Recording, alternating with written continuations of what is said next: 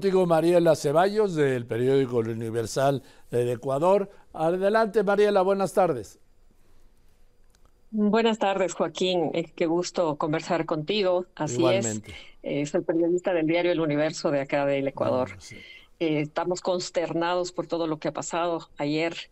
la noticia del asesinato del candidato presidencial Fernando Villavicencio luego de un mitin junto a simpatizantes y colaboradores en un coliseo del norte de la capital ha provocado ira, molestia, indignación em, de algo que eh, no se veía no se veía venir a pesar de las amenazas que recibió el candidato presidencial por un eh, ustedes deben conocer se lo llama alias Fito le amenazó desde la cárcel desde la prisión em, y se suponía que el candidato presidencial tenía toda la custodia policial, pero falló la custodia policial. Pues que cuando se trata de un atentado de matar a alguien, alguien una vez lo dijo Charles de Gaulle, el que si hay alguien que quiere cambiar su vida por la mía, estoy muerto.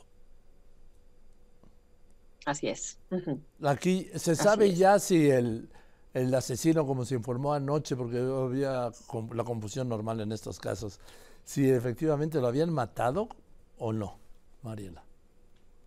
A ver, la fiscalía ha señalado y ayer en la noche también aclaró a través de sus redes sociales, señaló que la policía, a pesar de que estaba herido de bala, no confirmaron si era una herida leve o de gravedad. A pesar de esas heridas de bala, no le llevaron a ningún centro de salud, pero al contrario, lo llevaron a la unidad de flagrancia de la Fiscalía para formularlo inmediatamente cargos, pedir una declaración y formularle cargos. Entonces no resistió por las heridas y ha fallecido, es la versión de la Fiscalía eh, General.